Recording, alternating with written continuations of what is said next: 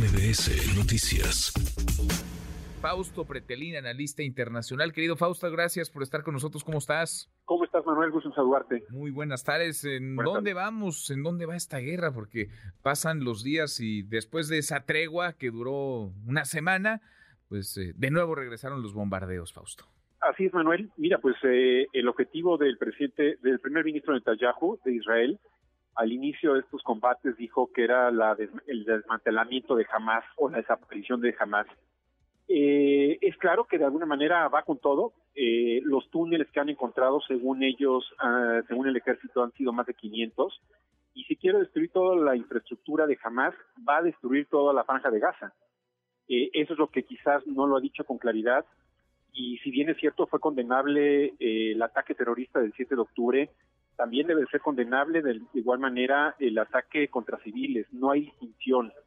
Estados Unidos, Manuel, por primera vez ya ha eh, pues sancionado y hoy anuncia que ya sanciona a los colonos israelíes que están en Cisjordania, porque ya son más de cientos, son más de 150 muertos, 250 para ser exacto palestinos en Cisjordania, muchos de ellos a manos de, de, civiles eh, colonos israelíes en esa región.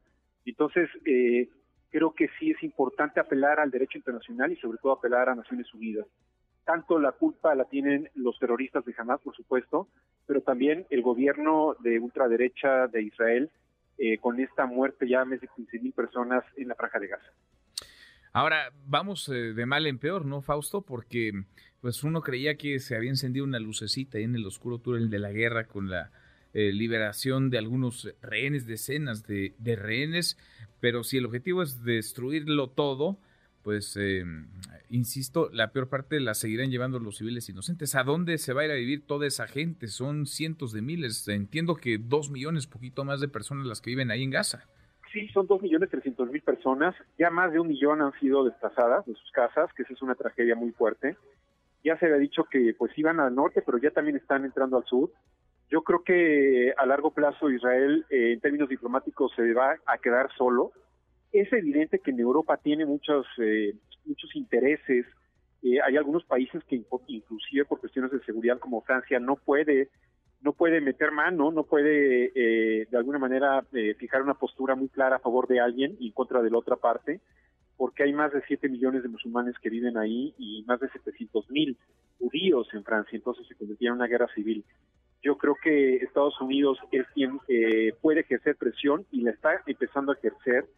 Vienen las elecciones el próximo año y eso para los demócratas también puede jugar un papel muy importante porque los jóvenes en Estados Unidos pues están tomando ya postura a favor de los palestinos. Qué cosa. Ahora, es una guerra también de, narrativas esta, Fausto. Nos va a ganar el, reloj, pero platicamos mañana, ampliamos un poquito esto porque creo que da mucho para el análisis. ¿Qué ha pasado en estos eh, prácticamente dos meses de guerra en donde las salidas se ven cada vez más, más difíciles? ¿Mañana retomamos? De acuerdo, con mucho gusto. Gracias, muchas gracias, Fausto. Fausto Bretelín, un abrazo. Redes sociales para que siga en contacto: Twitter, Facebook y TikTok. M. López San Martín.